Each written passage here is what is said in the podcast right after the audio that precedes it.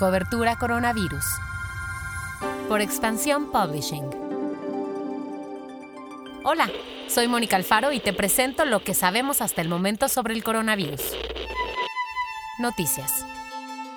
La atención en refugios para mujeres víctimas de violencia subió 81% de marzo a junio de este año en comparación con los mismos meses del año pasado. De acuerdo con la Red Nacional de Refugios, en sus 69 espacios han atendido a 14.599 mujeres, niñas y niños durante estos meses de confinamiento. Pero no solo en sus espacios físicos la atención ha incrementado. La Red Nacional de Refugios también reportó un incremento de 71% en las solicitudes de apoyo vía telefónica y por redes sociales.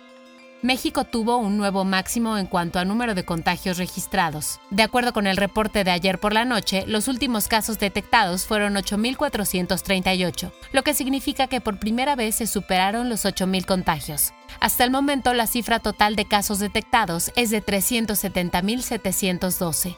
En cuanto al número de personas fallecidas, el país ya suma 41.908. Alsea prevé cerrar más de 100 restaurantes debido a sus bajas ventas causadas por la pandemia. Las principales marcas que Alsea opera en nuestro país son Starbucks, Burger King, Chili's, Domino's Pizza e Italianis.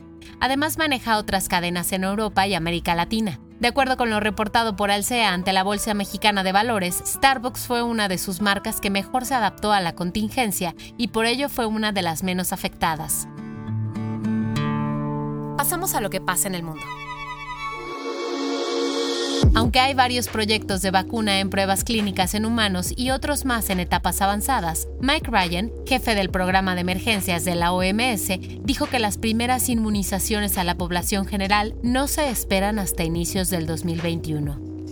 En Brasil, el número de contagios registrados por el gobierno rompió un nuevo máximo con 67.860 en un solo día. Esta cifra se suma a los más de 2 millones de contagios reportados oficialmente, pero el número real podría ser mayor. En cuanto a las muertes, el país lusoparlante también presenta cifras altas, pues en los últimos siete días el promedio de decesos se ha mantenido en mil por día. El guion de este podcast fue escrito por Giovanni Mac con información de Gabriela Chávez y la agencia Reuters. Cuídate mucho. Te espero nuevamente mañana.